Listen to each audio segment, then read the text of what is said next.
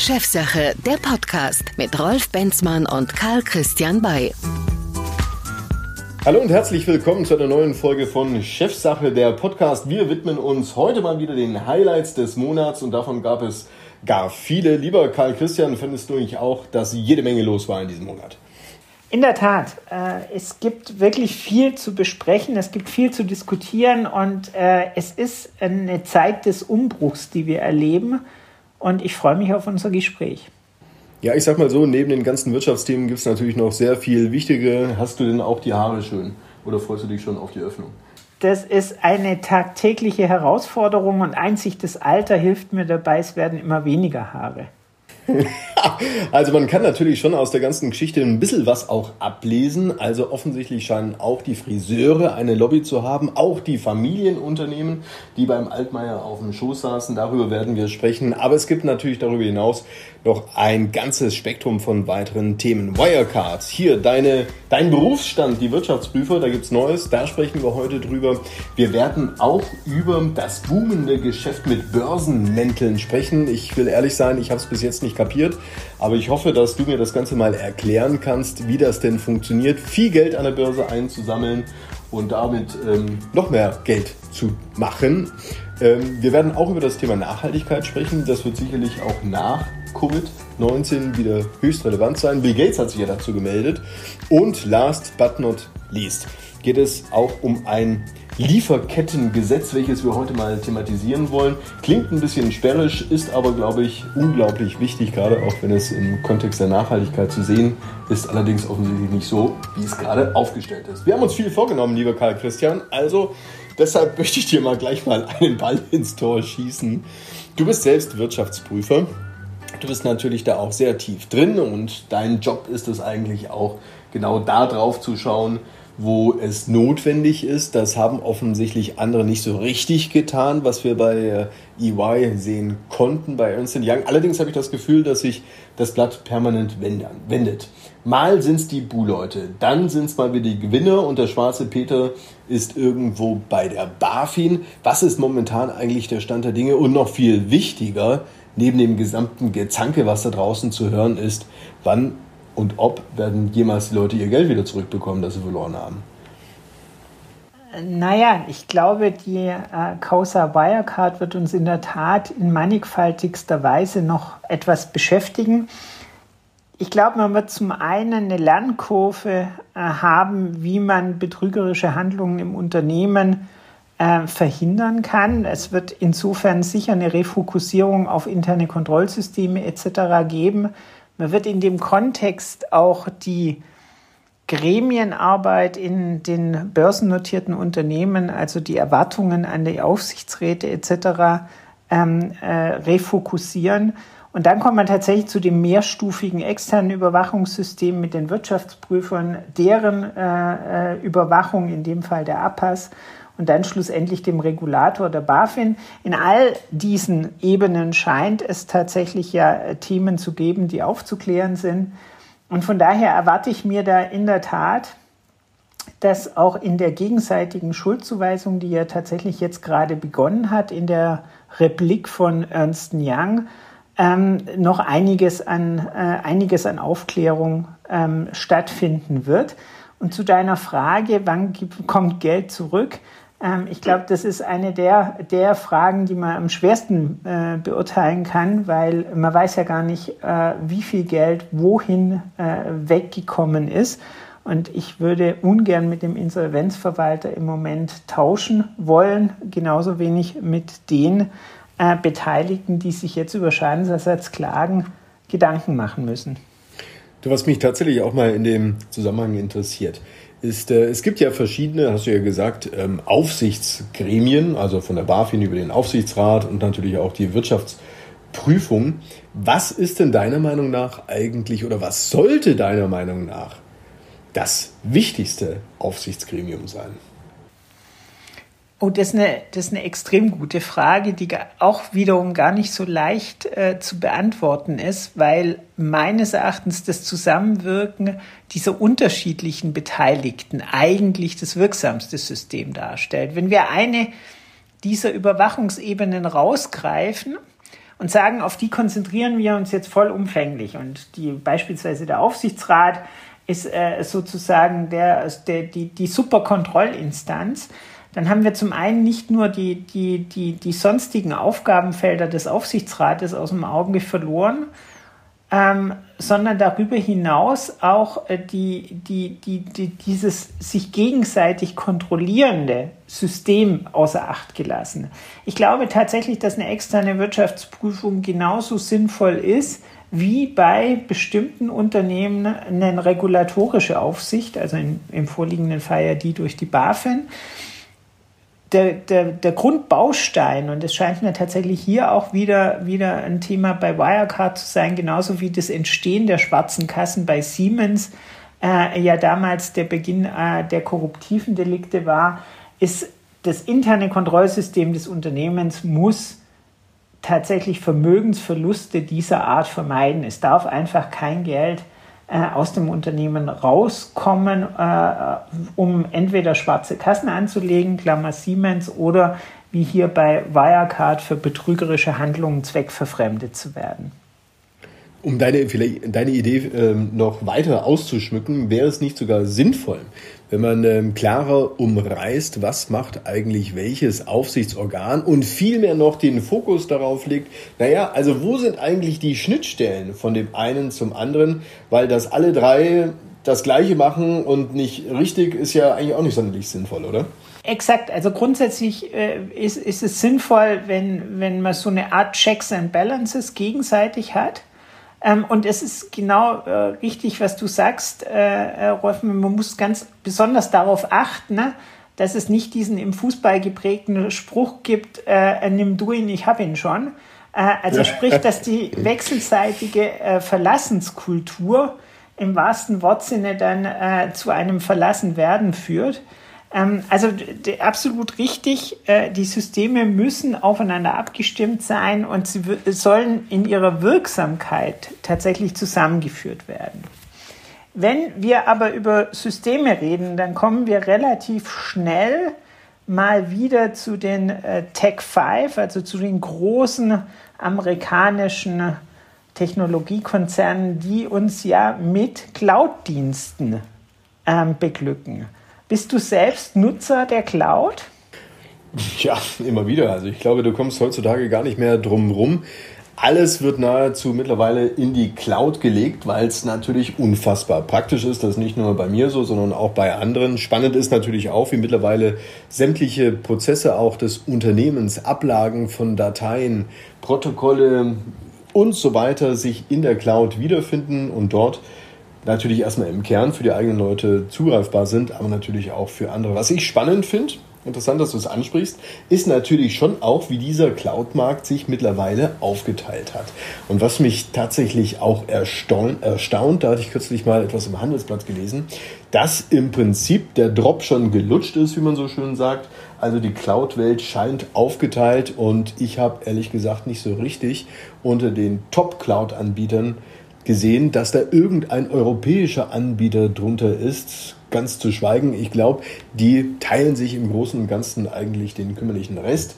Nummer uno ist Amazon mit über 30 Prozent, muss man sich vorstellen. Microsoft ist ähm, auch recht gut dabei mit knapp 20 Prozent. Die Google Cloud mit 7 Prozent. Auch die Alibaba Cloud übrigens ist ja auch recht stark und die anderen teilen sich den Rest mit 37 Prozent. Ich finde das in der Tat schwierig und kann ehrlich gesagt nicht so richtig nachvollziehen, warum auch wir nicht in diesem Geschäft in dieser Größenordnung mitwirken können. Wir haben doch im Prinzip auch mit SAP ein sehr vielversprechendes ähm, Unternehmen im DAX, welches sich ja ganz stark auch diesem Cloud-Geschäft widmen wollte.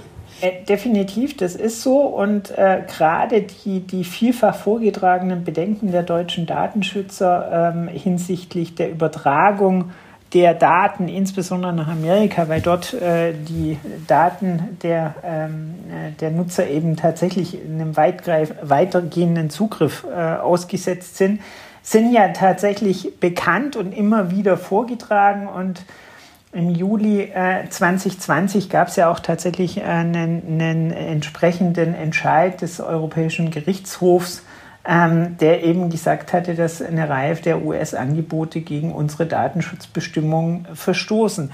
Gleichwohl ist es ja, wenn wir den Blick von den Cloud-Dienstleistungen äh, etwas erweitern in dem Bereich Datenschutz, ja auch so, dass wir ja nicht nur den Daten, äh, die Datenzugriffe von außen, also den Datenschutz äh, durch diese Übertragungen in der Cloud, äh, thematisieren müssten, sondern durchaus auch das Verständnis, das Selbstverständnis vieler Unternehmen im Umgang mit äh, den Daten, jetzt mal zunächst unabhängig, wo sie liegen, wenn man an den Fall Hennes Mauritz denkt. Ja, Hennes Mauritz ähm, ja, hat, glaube ich, die Spitze erreicht, was äh, Verstöße, Bußgelder und so weiter angeht.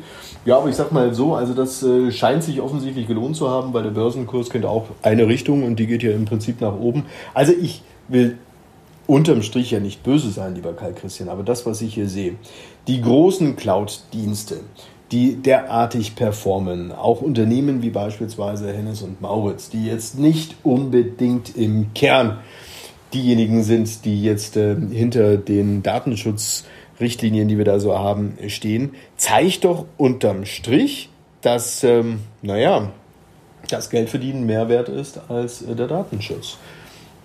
Ja, das ist, äh, das ist tatsächlich, ähm, äh, glaube ich, das, äh, die, die, die fehlerhafte Haltung, weil ich glaube, Geschäftsmodelle, die, die nicht rechtskonform sind und auch das, der Verstoß gegen das Datenschutzrecht ist äh, tatsächlich ein Compliance-Thema, ähm, sind, sind keine tragfähigen Geschäftsmodelle. Und ich kann mich noch gut daran erinnern, als ähm, äh, vormals bei der Deutschen Bank die Devise ausgegeben wurde, dass wir nur noch ethisch-moralische und zulässige Geschäfte unternehmen wollen. Und das scheint mir ja tatsächlich vom Anspruch her durchaus nachvollziehbar und sinnvoll zu sein.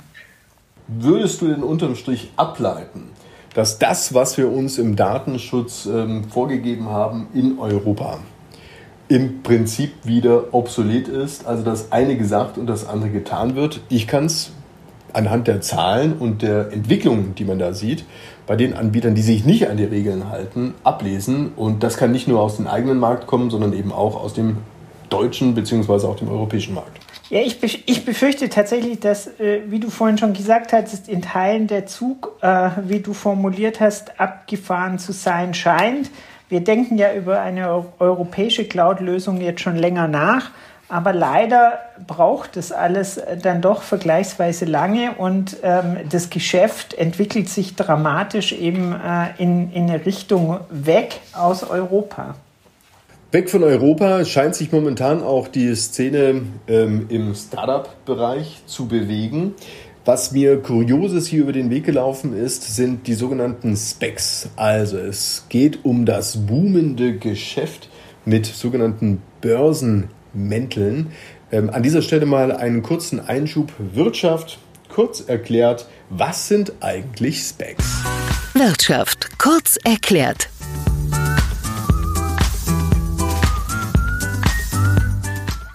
Eine SPEC, also eine Special Purpose Acquisition Company, ist eine Mantelgesellschaft, die zunächst Kapital über einen Börsengang einsammelt, um dieses in einem zweiten Schritt in die Übernahme eines oder mehrerer vorher nicht festbestimmten Unternehmen zu investieren. Typischerweise wird ein SPEC von einem sogenannten Sponsor aufgelegt, der selbst investiert und die unternehmerische Führung des Vehikels übernimmt und als Aushängeschild dient. Der Akquisitionsrahmen ist im Allgemeinen durch die Gesellschaftssatzung vorgegeben, zum Beispiel in Bezug auf avisierte Sektoren oder Unternehmensgröße. In den USA, China, Indien und Israel werden einige Übernahmen durch Specs beobachtet. In Deutschland ist das Thema noch wenig entwickelt.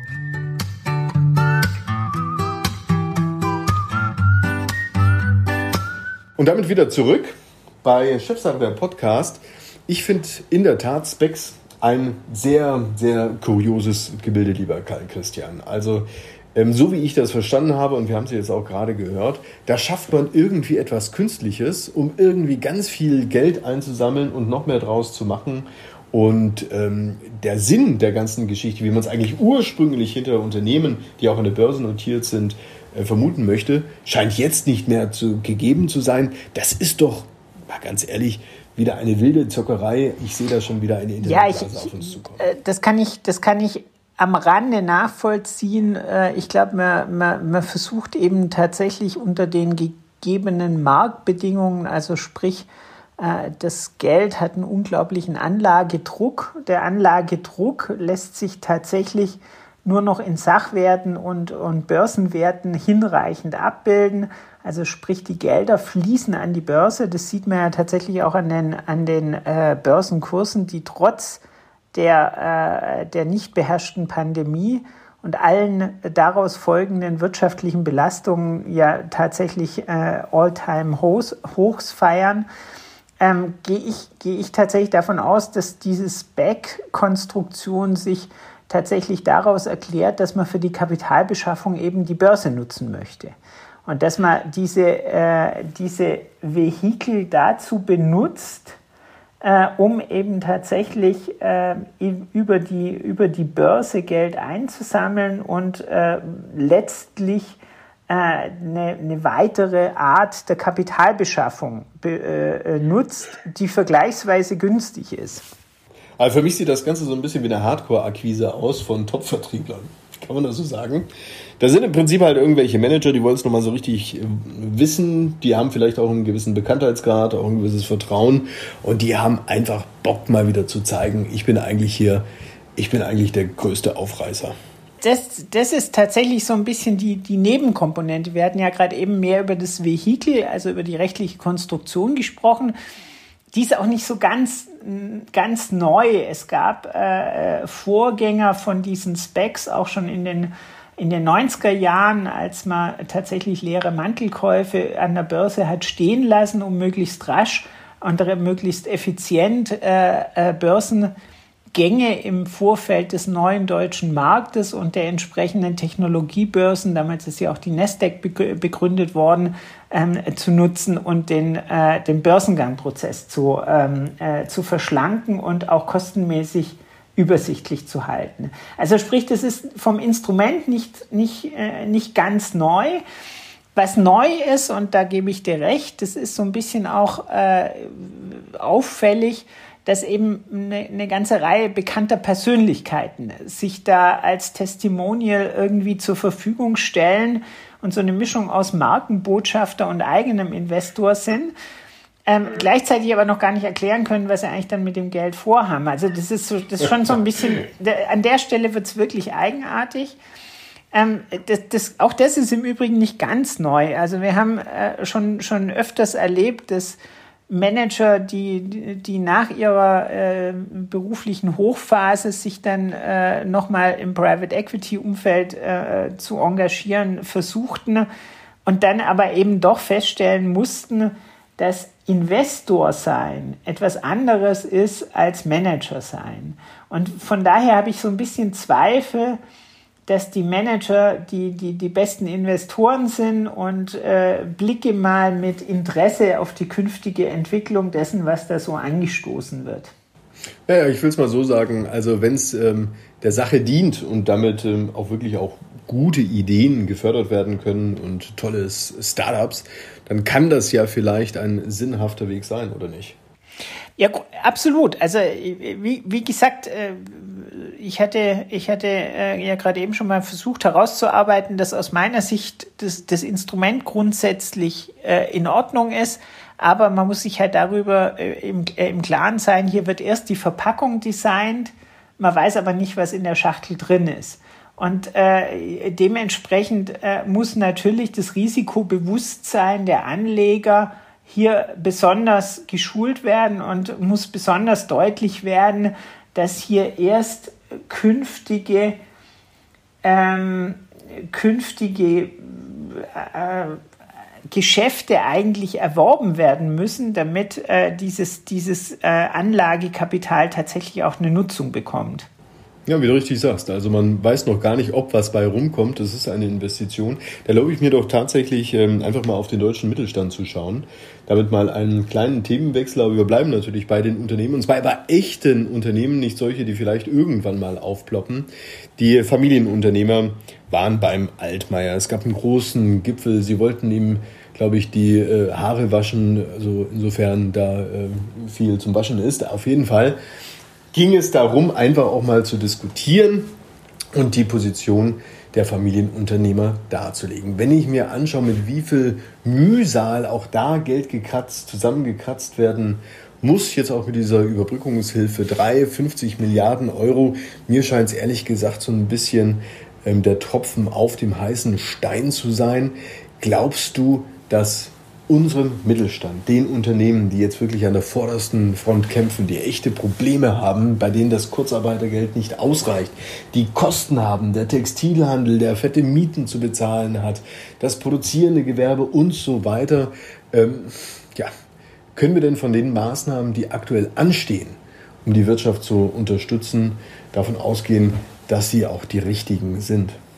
Ich glaube, ich glaube, man muss sehr differenzieren, weil die Betroffenheit äh, der, der, ähm, der Familienunternehmen oder der, der Industrien generell ist aus meiner Sicht doch etwas unterschiedlich. Wir haben bestimmte Branchen und damit Unternehmen, die faktisch in ihrem Geschäftsmodell vollkommen kollabiert sind. Nehmen wir die Tourismusindustrie, nehmen wir die Fluggesellschaften, nehmen wir die äh, nehmen wir den Einzelhandel seit den permanenten Lockdown, den wir jetzt mehr oder weniger erleben, äh, und, und, und. Ich, ich denke, das ist ein Unterschied zu den Unternehmen, die in der Lage sind, zum Beispiel zu produzieren, die aber vielleicht sich neue Vertriebs- und Distributionskanäle aufmachen müssen, weil zum Beispiel der klassische Einzelhandel so nicht stattfindet.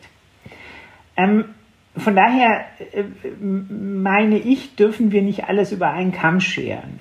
Wir dürfen auch nicht die Problematik äh, von den vielen atypischen Beschäftigungsverhältnissen, also dort, wo äh, Kulturschaffende oder sonstige viele, viele Freiberufler tätig sind, in, in, in, in fragilen Beschäftigungsstrukturen nicht vergleichen mit den, mit den Strukturen, die äh, größere, größere Gesellschaften haben, die dann tatsächlich auch in der Lage sind, entsprechende Beihilfen äh, zu bekommen.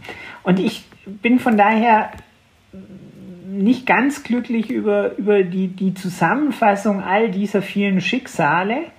Ich, ich finde, man müsste die Fälle genauer differenzieren und auch weniger ähm, mit, mit diesem Wumms oder dieser Bazooka oder was, die, was dann immer gerade die gängige Formulierung ist, versuchen mit großen Beträgen wenig Gutes zu erreichen, sondern zielgerichtetere, äh, typisiertere Unterstützung scheint mir tatsächlich, scheint mir tatsächlich sinnvoll zu sein. Und man hat es ja schon gemerkt, dass manches auch nicht wirklich durchdacht ist wenn man dann an umsatzbezogene Entschädigungszahlungen zum Beispiel denkt, dann ist es einfach nicht, nicht sinnvoll, das als, Be äh, als Bewertungsmaßstab heranzuziehen. Genauso wenig wie diese vielfachen sonstigen äh, äh Versuche, einen, einen, einen Maßstab zu finden für die Höhe der entsprechenden Unterstützung. Und ich habe ehrlich gesagt etwas Bedenken vor dem Moment, äh, wo tatsächlich diese voluminöse Kurzarbeit äh, beendet wird, weil das ist, glaube ich, der, der Stecker, wenn der gezogen wird, das können wir uns noch gar nicht vorstellen, was dann passiert. Da bin ich absolut bei dir. Das ist das große Damoklesschwert, das über allen schwebt. Und natürlich sieht man jetzt eben auch eine solche Überbrückungshilfe 3 als vielleicht willkommene Unterstützung, aber wir müssen uns nichts vormachen. Die Kapitalreserven sind aufgebraucht, auf dem Konto ist nichts mehr. Und ähm, ich sag mal, auch unabhängig davon, was mit dem Kurzarbeitergeld passiert, müssen wir doch einfach mal das Ganze beim Namen aussprechen. Die Unternehmen, die jetzt noch bezuschusst werden, werden aber von einer Flughöhe aus starten, egal wie es dann aussieht, die nahezu eigentlich nicht mehr aufzuholen ist. Es wird zu Marktkonzentrationen, zu weiteren Marktkonzentrationen kommen, bei denen die Kleinen sich einen abhecheln und ähm, die Großen letztendlich die Kleinen platt machen oder aufkaufen. Das hat ja auch kürzlich ja auch hier der Tingelmann-Chef, der hatte sich darüber beschwert. Das stimmt. Also Christian Haupt hatte ja tatsächlich äh, diese, diese Verschiebung äh, vom, äh, vom Einzelhandel hin zum Onlinehandel äh, thematisiert und hat darin äh, tatsächlich auch die, die, ähm, die Verbraucherinteressen ähm, äh, die, die sicher nicht auf eine einseitige Warenversorgung ausgerichtet sind, äh, mit ins Spiel gebracht. Das ist vollkommen, das ist vollkommen richtig, dass der große Gewinner der, äh, der, der Covid-19-Pandemie der Onlinehandel ist. Es ist ich die Frage, die, inwieweit ja. wir das Rad zurückdrehen können, sobald wir wieder in Anführungszeichen äh, einem neuen Normal uns bewegen ähm, und äh, tatsächlich der Einzelhandel wieder in der Form an, äh, anläuft, wie, wie gedacht. Haben wir dann die verödeten Innenstädte, so wie es zu befürchten ist, wenn man sieht, dass jetzt zunehmend äh, tatsächlich Marktteilnehmer, die die Innenstadtlagen bisher bespielt haben, in Insolvenz gehen.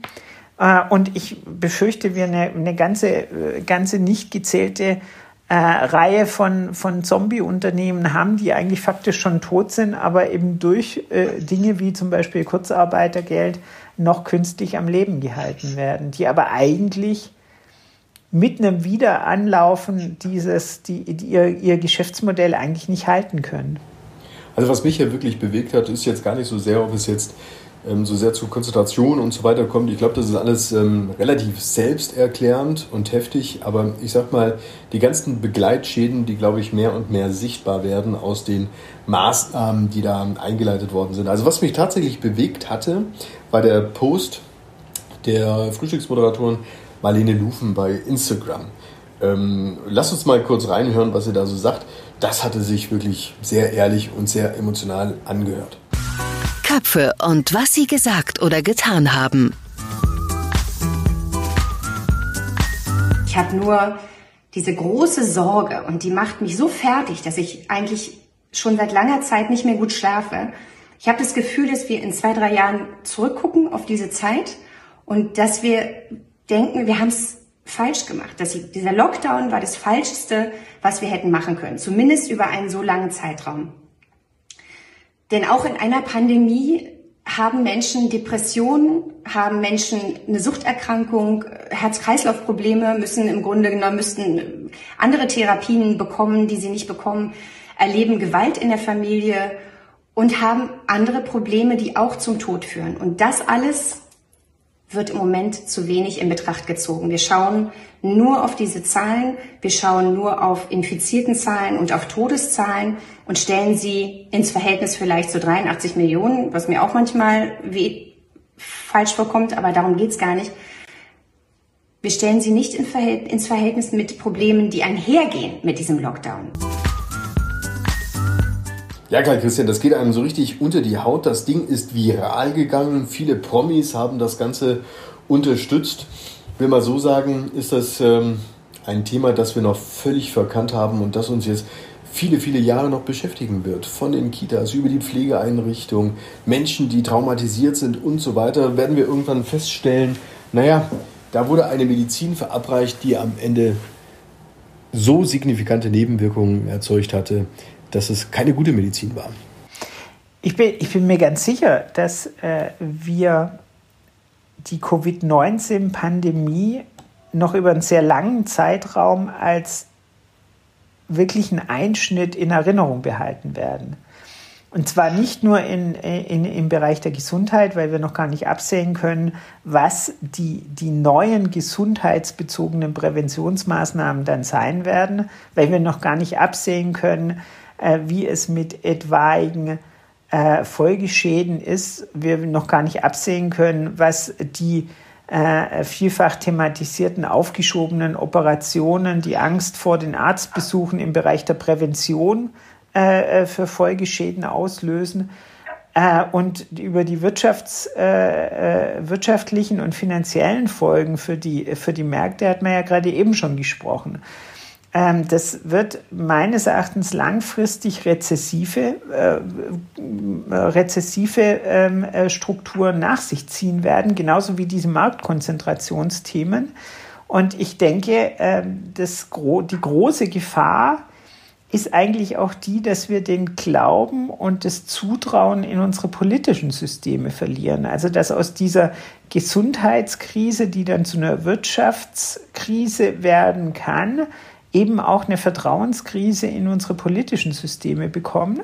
Und das führt dann letztlich noch zu einer fundamentaleren Erschütterung als die der beiden vorgenannten Krisen. Das, deshalb wird ja auch, glaube ich, sehr, sehr genau auf äh, sagen wir, die Landtagswahl jetzt in Baden-Württemberg geschaut, die im März stattfindet.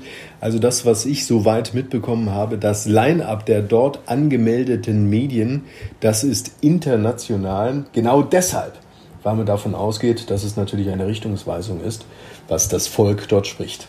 Aber das ist, das ist, tatsächlich, ähm, ist tatsächlich die große, große Herausforderung in diesem Wahljahr. Und umso wichtiger scheint mir zu sein, dass man tatsächlich äh, möglichst die Menschen mit Zuversicht, guten Nachrichten und vor allen Dingen Perspektiven versieht.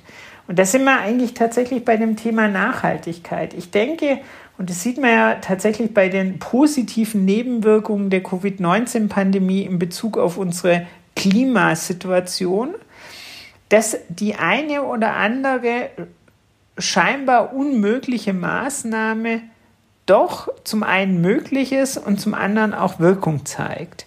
Und die eine nachhaltigere Wirtschaft und ein nachhaltigeres Verständnis des Zusammenlebens scheint mir tatsächlich äh, mehr als opportun. Und wenn man dann äh, aktuelle, aktuelle Themen betrachtet, dann scheint da ja auch tatsächlich viel in Bewegung gekommen zu sein. Ja, absolut. Selbst Bill Gates lässt mal wieder was von sich hören. Er ist ja tatsächlich auch ähm, sehr engagiert in dem Thema, nicht zuletzt auch mit seiner Bill und Melinda Gates Stiftung. Und jetzt hat er wieder ein neues Buch geschrieben. Es geht ja auch um das Thema, wie wir die Klimakatastrophe verhindern. Ich denke, äh, das Ziel wird zurückkehren, dass man das Thema CO2-Emissionen zu vermindern oder auf Null zu drehen, äh, auf Null zu senken, spätestens bis 2050 wieder angehen wird. Das wird wieder, glaube ich, das relevante Thema sein, um was sich alles drehen wird. Wirtschaft, Gesellschaft und auch Politik. Aber was ich mir tatsächlich erhoffe, ist, dass es mal anders läuft als bisher, diese Vereinbarungen, diese Protokolle, wo man reingehen kann, wo man wieder rausgehen kann und das hängt quasi an einem verantwortlichen Kopf.